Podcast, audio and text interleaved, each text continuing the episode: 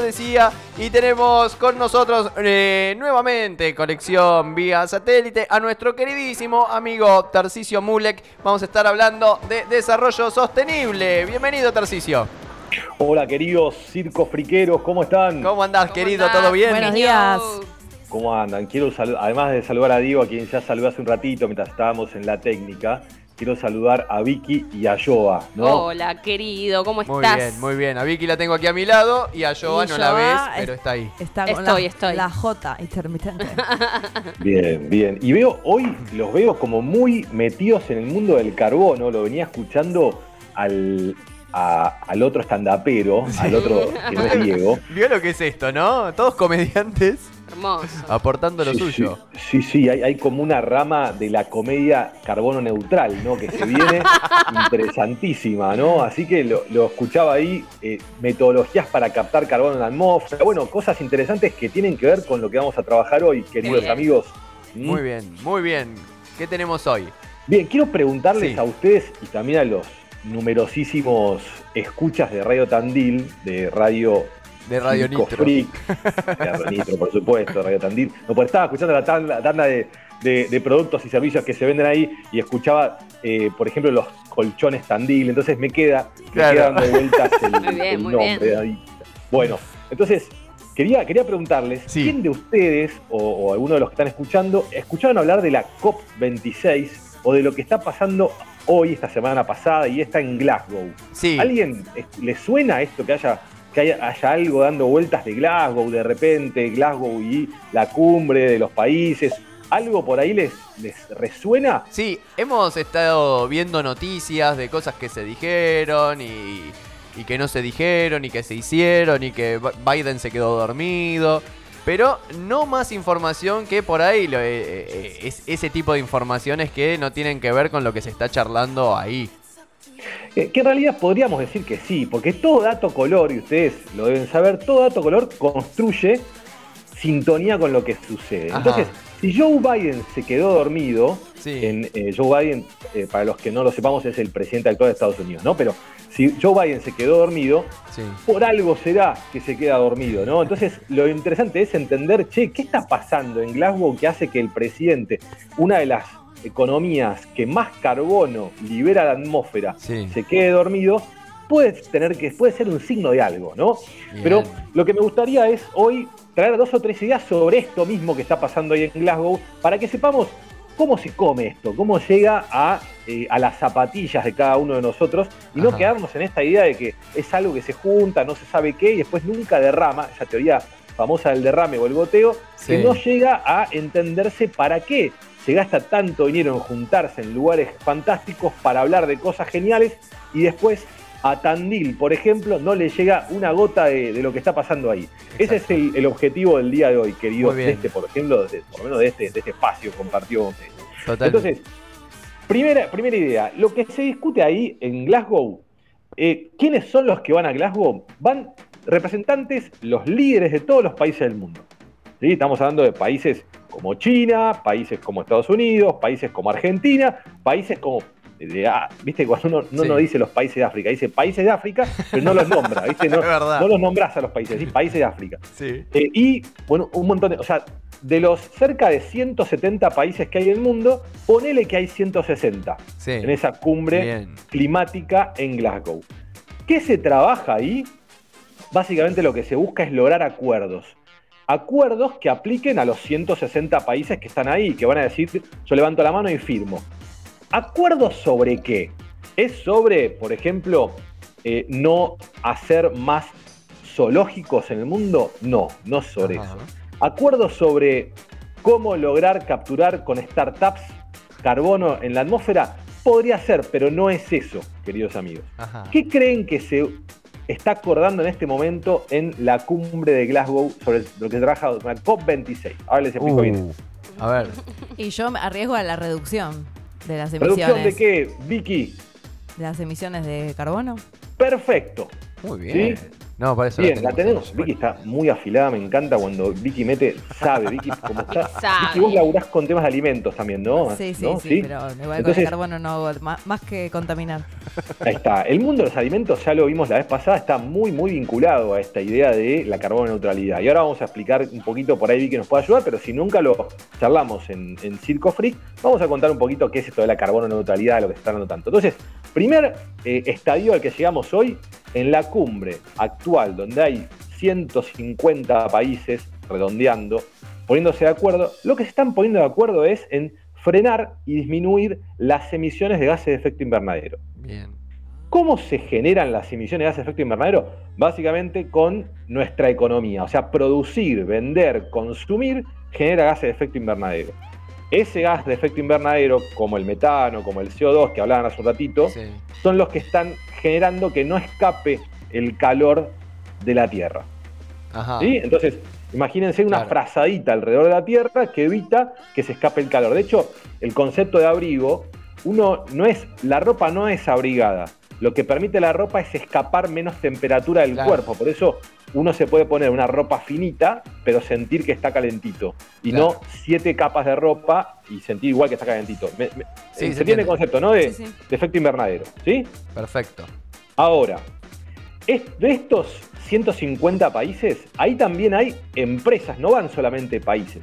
Van empresas, van personas de a pie, van referentes, van influencers que están ahí tratando de buscar la vuelta. Primero a muchos para hacerse famosos y tener su foto con Matt Damon, con...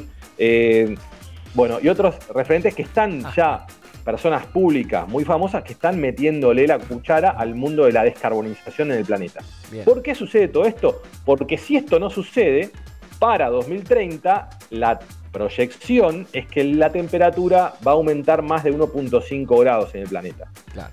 Si eso sucede, efecto invernadero, ¿qué pasa? Vicky, Diego y Yao. Uy, Yao, Yoa. ¿Qué Me gusta Yao, Yao. Ojo que está bueno. Está eh. bueno el Yao. Bien, Yao, sí. Eh, ¿Qué sucede si la temperatura aumenta 1.5 grados o más de acá a 2030?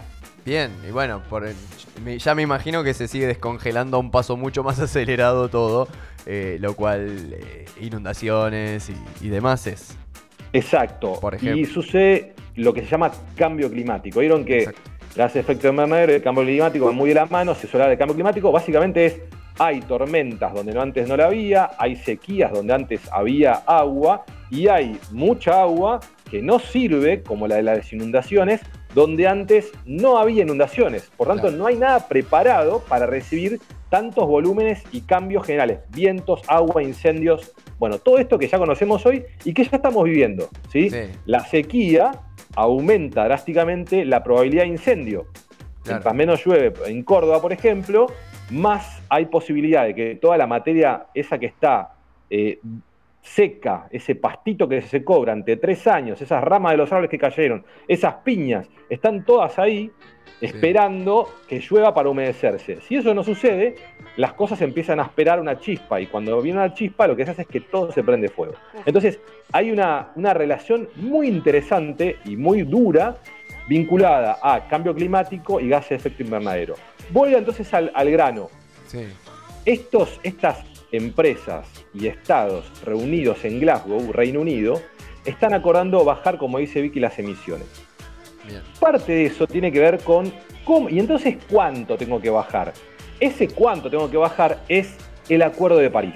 El famoso Acuerdo de París, que eso lo habrán escuchado nombrar, no es eh, el acuerdo entre el rey de Francia, en mil- eh, Luis XIV, nada de eso, es un acuerdo del siglo XX que se viene trasladando, donde dice básicamente ese acuerdo, que es lo que se llama la COP, COP, COP, la P es de París.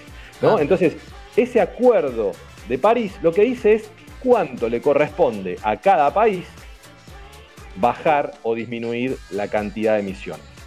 Eso es lo que se termina acordando, ¿no? Que es en el fondo termina siendo cuánto vas a frenar o a cambiar tu economía para emitir menos. Claro. ¿Cuál es la discusión entonces que se da en este lugar? Vienen, suponga, hay un montón de discusiones, pero hay una muy interesante que es países menos desarrollados y países más desarrollados. ¿Qué le dicen los países desarrollados, como por ejemplo Estados Unidos, a Latinoamérica, que son casi todos menos desarrollados? Sí. Le dicen, che, cuidá los bosques. ¿Sí? Sí. Porque esos bosques le están dando, o están capturando carbono en todo el mundo. Y Latinoamérica les dice, vos te encargaste de cargarte el ambiente con la industrialización y vender, yo te vendo materia prima y vos me vendés productos manufacturados Sí. y entonces yo genero algo barato y vos me vendés algo caro. Esa relación no eh, balanceada en los países hoy se discute en términos de huella de carbono. Mirá. Entonces, hay países que no tienen un lugar para poner un puto árbol Sí. en- porque todo es productivo y esos países necesitan de los países donde hay lugar para poner árboles Claro. porque esa- en ese balance el planeta no distingue de dónde vienen los gases de efecto invernadero. En el fondo terminás poniendo la frazada a todo el mundo. No, hay- no hay un pedacito de frazada y un pedacito no de frazada.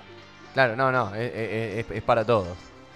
Es, pa- es para todos. Entonces es como los electrones. No importa dónde se generen. Si está el electrón, está dando vueltas por ahí. Con el, con la- el calentamiento global pasa lo mismo. Si yo emito gases de efecto invernadero Sí. en China, no es que solamente en China se produce cambio Claro, climático. no, no, no, no, es en todo el planeta. Bien. Está clarísimo. Un dato interesante. Hay un país que es la primera democracia del mundo. Sí. Esa- ese país es India. Es el cuarto generador de gases de efecto invernadero del planeta. ¿sí? Sí. Los otros tres, los de arriba, imagínense cuáles pueden ser. A ver. Y ¿cuál Estados, es Uni- Estados China. Unidos. China y Estados Unidos tienen uno y dos ahí, son top 1 y 2. El tercero es Rusia. Eh, te iba a ¿sí? Rusia estaba ahí. Cuarto, India. Y después vienen todos los que eh, tienen mucho esfuerzo para hacer, pero no son los que están moviendo la aguja. Claro. Entonces, el- la buena noticia de la COP26, la reunión de los países en Glasgow de la semana pasada, Sí. es que India dijo, yo levanto la mano y me comprometo a ser carbono neutral para 2070. Ah, bueno. ¿Sí? Uf. Entonces, lo- las proyecciones están planteadas para 2030. claro. ¿Qué quiere decir esto? Que la tendencia es, a 2030 no lo solucionamos, se va toda la goma, ¿no? O sea, no lo, no lo vamos a lograr para 2030, listo, Claro. empezá a preparar las valijas para tomarte ese globo que ustedes decían de inflar, Sí. porque no sabés a dónde vas a terminar, ¿no? Entonces, interesante. Ahora, el sector privado, que parece ser uno de los que también ha generado mucho de efecto invernadero y hoy en día lo genera, está empezando a tomar un- como una, una actitud más proactiva, ¿no? Sí. Y de ahí, imagínense, en esa COP26, en ese encuentro en Glasgow, hay 3.000 empresas que dijeron, yo para 2030 voy a ser carbono neutral. Bien. ¿Qué significa, la miro más a Vicky, qué significa ser carbono neutral, Vicky? No, no tengo la más mínima idea, así que estaba esperando que me expliques. Bueno, ahí No está. sé cómo está. se Esa es el hace. ter- la tercera idea de hoy. Es, ¿Qué es la carbono neutralidad? Imaginémonos una cuenta almacenero, ¿no? Con el, así, con el, el, el La lápiz en la oreja, donde yo empiezo a contar lo que yo consumo energía para generar, por ejemplo, un tomate orgánico. ¿sí? La- ahí la vuelvo a mirar a Vicky. Entonces, para generar ese tomate orgánico, yo compré una semilla, la planté. Para plantar mil semillas uso un tractor, ¿no? No voy caminando Claro. con la bolsa de semillas. Uso un tractor y voy poniendo. Entonces, esa semilla para ser plantada tiene asociada una emisión de gas de efecto invernadero que es la del Claro. chabón que maneja el tractor y ese tractor está, tiene un motor que emite gases. Seguro. Consume combustible fósil y emite gases. Uno de esos gases, CO2, ¿sí? Sí. que es el, como el equivalente para todo. Después yo riego ese tomate para que crezca. El tomate necesita mucha agua, mucho sol. Sí. ¿sí? Para que no aparezca con, con la parte de atrás medio marrón y bueno, todo.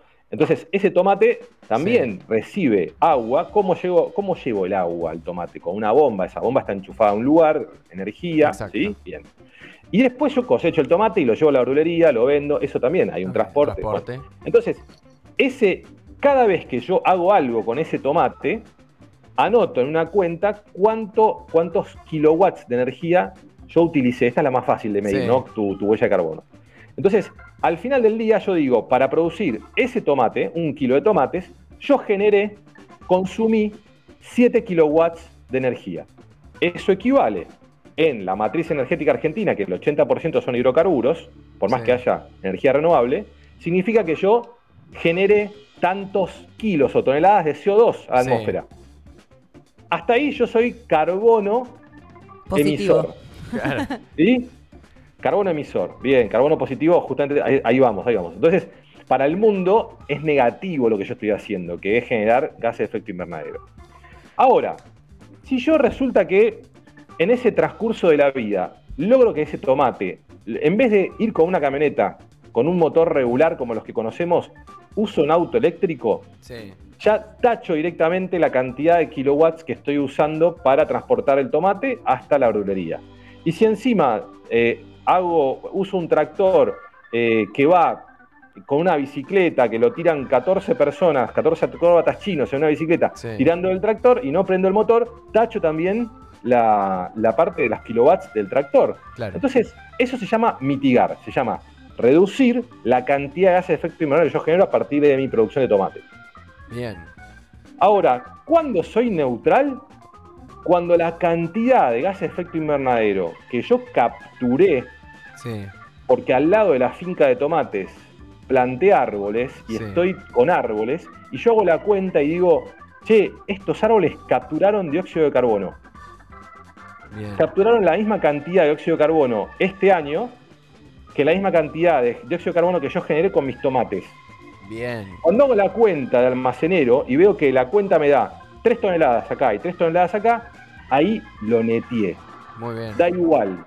Eso es ser carbono neutral. Perfecto. ¿Cómo va esto a los países? Si yo, toda mi producción, toda mi economía está basada en, en el carbón, o sea, en carbón eh, y fósiles para generar energía, para producir, Sí. cada vez que yo cambio una planta que produce energía, que quema gasoil, que es una planta térmica, por un molino eólico, estoy tachándole los kilowatts de energía. Entonces, ¿cuándo un país es carbono neutral? Cuando logró que toda su matriz energética Sí. o toda su captura de carbono por forestación o por cuidar bosques le da la cuenta de emisiones igual que la cuenta de captura o Claro. reducción, como dice Vicky. ¿Sí? Perfecto. Te hago una pregunta, porque eso es con la quema de combustibles, pero por ejemplo, en la ganadería, las vacas que también el metano, ¿no? Del que producen, eh, digamos, lo- el- Sí, la sí, sí, que- producción de ganado. Eso está bien, también con árboles, pero digamos, ahí ya no, no podés cambiarlo por otra cosa, o sea, no hay energía eh, reemplazable a eso, es, eh, no sé, achicar la producción, cambiar el tipo de producción, ¿cómo funcionaría? Está buenísimo. Ahí Vicky y, Diego y- y yo a lo que tenemos que pensar es cómo me da la cuenta, ¿no? Siempre hay, hay que basarse en el dato. Si yo no puedo dejar de producir animales, porque en eso se basa mi economía, y yo tengo una cabra, tengo una vaca, tengo leche, hago el, todo eso, no voy a dejar de producir animales. Lo que tengo que buscarle es la vuelta Sí. para, no para que mi animal deje de tirarse cohetes. ¿sí? Sí. No se puede evitar que la vaca se tire cohetes. Y no se puede evitar que la vaca coma eh, vegetales para vivir y para producir leche. Por tanto, lo que tengo que hacer es mirar esa cuenta y ver dónde puedo contrarrestar o netear, esto que decíamos, de buscarle la vuelta a la carbono neutralidad. Por tanto, no me voy a meter en, en cómo hacer para cambiar el tubo digestivo de la vaca. Sí. Se podría pensar, ¿no? Pero una, una opción es cómo aprovechar el metano del- de lo que sale de la vaca. Pero no es la vaca, a pesar de que se está diciendo, no es la vaca la principal productora de metano. Todo residuo que se pudre, todo residuo que queda en un lugar genera metano, Claro. que es un gas peor que el de el CO2, que es lo que es el carbono equivalente, ¿no? Lo que usa- se usa para hacer todas las cuentas. Claro. Ahora, antes de ir a la vaca, reduzcamos nuestra generación de residuos. ¿sí? Esa les diría, Vicky, es como, es como buscarle la vuelta a eso. Bien. Y en todo caso, si yo estoy generando metano con vacas, bueno, buscaré la forma de forestar, plantar árboles o generar vegetación que capture más carbono de lo que emite la vaca en metano. Claro. ¿sí? En una equivalencia también con otra cuenta de almacenero. Está muy ¿Sí? bien. Y en Vicky, ¿te eh, respondí, sí, más sí, o menos? Sí, sí, bárbaro. Y esto estamos hablando de países, pero eh, lo que podemos hacer así los ciudadanos como siempre, no buscando ya que ellos están ahí y se quedan dormidos encima, ¿qué podemos hacer nosotros? Lo, lo primero acá, siempre les doy una respuesta bien concreta de qué hacer con mi auto, con mi bicicleta, eso es clarísimo, ¿no? Acuérdense, bicicleta versus auto, el auto emite, la bicicleta no emite, esa es la típica. Sí. Pero acá entra algo, especialmente con esto de la COP y con esto de la reunión en Glasgow, es los ciudadanos reunidos o al menos convocados como activistas de pedirle a los estados municipales, provinciales, nacionales y globales, pedirle a los estados que tomen acciones con respecto a la reducción de gases de efecto invernadero. Un ejemplo bien claro. ¿Cuántos de ustedes firmó una petición para que el Estado argentino, en vez de subvencionar combustibles fósiles, subvencione combustibles eh, renovables? Yo no la firmé, pero la Yo firmaría. tampoco. Bueno, ese tipo de cuestiones también tienen que ver con nuestro rol como ciudadanos o como habitantes. No solamente esperar que me baje una línea de "Va- ahora la bicicleta está más barata porque emite menos. Claro. ¿sí? Entonces, este nuevo activismo ambiental, esto de buscar y generar trabajos verdes, que es la tendencia eh, global, eh, es, es lo que tenemos que empezar a laburar. Entonces, hoy escuchaba la tanda, ¿no? Y me anoté cuánta tanda de radio nitro tiene algún componente de impacto ambiental positivo. Sí. Y encontré, hay una, no me acuerdo el nombre de la empresa, pero hablaron de comida vegana, Sí. comida sin maltrato animal. Ese es un elemento donde podemos empezar también a enfocarnos. Si yo ya sé que puedo ir a un lugar a comprar alimentos donde no hay una relación con el maltrato animal, bueno, esa es una elección como consumidor, como habitante que puedo hacer. Bien. Sí, de hecho, de paso lo tenés ahí en, como Sí. anunciante en tu programa. Sí, no, entonces- la- los chicos de Vegan, que siempre decimos, ¿no? Eh, no hace falta ser vegano para comprar Tal acá. O sea, vos podés comprar, es comida, es riquísima. Entonces, no, no hace falta que seas declarado vegano para ir a comprar. Podés comprar directamente y bueno, y esto que, que dice Tartu, ¿no? Eh, de, de esa forma también es eh, nuestro granito de arena, como Sí, se el le consumo dice. local, sobre todo, ¿no? Acá tenemos un montón de productores locales donde no tenemos que pasar por esto de mandar, que nos traigan, no sé, la harina de otro lado. Claro. o sea, todo está, la mayoría de los alimentos necesitamos, eh, la materia prima la tenemos eh, en la producción local y de buena calidad y en muchos lugares pasa lo mismo. Eso eh, sería imprescindible desarrollarlo para que haya muchísimo menos transporte, ¿no? Sobre todo en los lugares donde vivimos nosotros que tenemos la posibilidad Sí. y muchas veces no la conocemos y o no se no se fortalece desde el Estado para que estas empresas sean también eh, conocidas o para que le- les, aporten eh, algún tipo de beneficio para que puedan seguir existiendo y siempre se beneficia a las empresas que obviamente trabajan para todo el país y implica un montón de gasto energético para llegar a estos lugares. Sí, atenti ahí, ¿no? Con el tema del gasto energético del viaje, hay un gasto anterior, energético anterior, que en realidad es justamente un problema de lo que se llama la frontera agrícola. Y es, por más que sean eh, productores locales, si yo para producir maíz en Tandil estoy Sí. desmontando bosque nativo, directamente me animo a decirles, no compremos esos productos. Bien. No, Porque lo que están haciendo es eh, correr la frontera agrícola y cada hectárea que yo le gano al bosque para poner algo productivo, está evitando la captura de carbono natural que hace el mismo bosque, que es lo que estamos necesitando para que no suba a 1.5 grados o más la temperatura del planeta hacia 2030. Bien. Entonces, ya, por ejemplo, hoy a mí me da, me da un cargo de conciencia tremendo prender un asado con madera o con carbón, ¿no? Entonces, eh, ahí estoy usando madera de árbol de las dos formas, ¿no? O la que es carbón de leña, carbón vegetal, Sí. o el- la madera de, de- del- no sé, de lo que sea.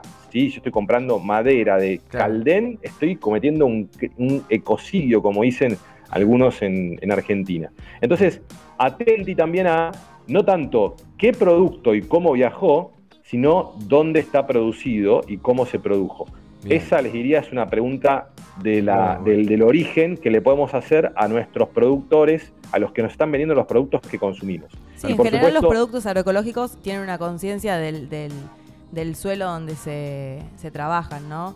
Diferente a lo orgánico, que por ahí no importa qué, pero es orgánico, pero lo agroecológico Claro. tiene una conciencia del ecosistema donde, donde se está produciendo y eh, corresponde al tipo de suelo o al tipo de lugar donde se está haciendo y por eso se, se- se hace ese tipo de, de- de producción, digamos. Se elige también no en contra de la naturaleza de ese lugar, sino a favor y con los recursos que hay.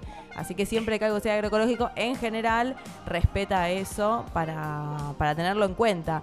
De todas maneras, nosotros estamos en un lugar donde eh, hay mucha, justo en, en Tandil, tenemos muchísima producción de alimentos que está siendo reemplazada y casi toda reemplazada por el monocultivo y debería poder eh, cambiarse eso para poder tener una variedad mayor y no estar produciendo para mandar andás a ver dónde Claro. y, y que no sea para los habitantes de la zona. Eh, bueno, Sí, eso pero- es complejo de... Me, me encanta, Vicky. Y esa es la misma discusión de país desarrollado, país no desarrollado. Resulta que tengo un lugar para cultivar porque vivo de cultivar y mis consumidores me dicen no cultives eh, ese monocultivo. Pero mi negocio es este, yo vivo de esto, ¿por qué tengo que cambiar? Ah, por el calentamiento global. Bueno, hace vos un esfuerzo entonces Claro. y pagame más, más caro el maíz en vez de que yo ponga soja. Ah, no, no, no, no, no, no. Claro. Ah, bueno, y en- e- esa misma discusión es la que se da en Glasgow entre países desarrollados Perfecto. y países no desarrollados. No es tan sencillo, esa es para cerrar, pero es posible, queridos amigos. Muy Con bien. esto nos estaríamos despidiendo Sí, hasta dentro de Excelente. 15 días, amigos. Excelente, Tartu, excelente. Muchísimas gracias porque, eh, nada, nos bajaste a, a- a- a idioma mundano. Eh, todo esto que no sabemos de, de qué toca, de qué habla realmente. Y bueno, bocha de información y súper entendible. Así que gracias, Tartu. Eh, nos volvemos a encontrar en 15 días. Elijan la bici, muchachos. Siempre nos vemos bici. en 15 días. Vamos a empolvar la bici. Un Nos beso. vemos, Un Tartu. abrazo. Grande. equipo. Chao, chao. Muy bien, gente. Hasta aquí Tarcisio Mulek. Eh, im- impresionante. Ay, nos deja pensando. Todo Sí, lo que hacemos no nos sol- genera pero- carbono. Pero no nos olvidemos, podemos reducirlo y es un montonazo. Entonces, eh, que no quede acá. Eh, tengamos en cuenta esto que dice Tartu, ¿no? Y calculemos cuántas cosas utilizamos. No tenemos la forma por ahí eh, en casa de decir, ay, eh, consumo tanto, pero sí de- detectar y decir, bueno, pará, voy en auto acá, que puedo ir caminando, que puedo ir en bici, compro esto acá, que puedo comprarlo, un montón de Seguro. cosas. Ir- Había y una página que, te, mm, que te, te mostraba la cantidad de carbono que estabas utilizando en la día a día. No me acuerdo ahora cuál era, pero te calculaba. Muy Es bien. terrible. Obviamente que uno piensa, a comparación de las empresas, ¿qué, qué cambio yo? Bueno, la única forma es como él decía, exigir a los estados y a, que se pongan eh, leyes que nos amparen esto porque es algo que nos va a afectar a todos, ¿no? Totalmente. Eh, aparte estamos hablando del 2030, o sea, sí, nueve años. nueve años. Muy bien, gente.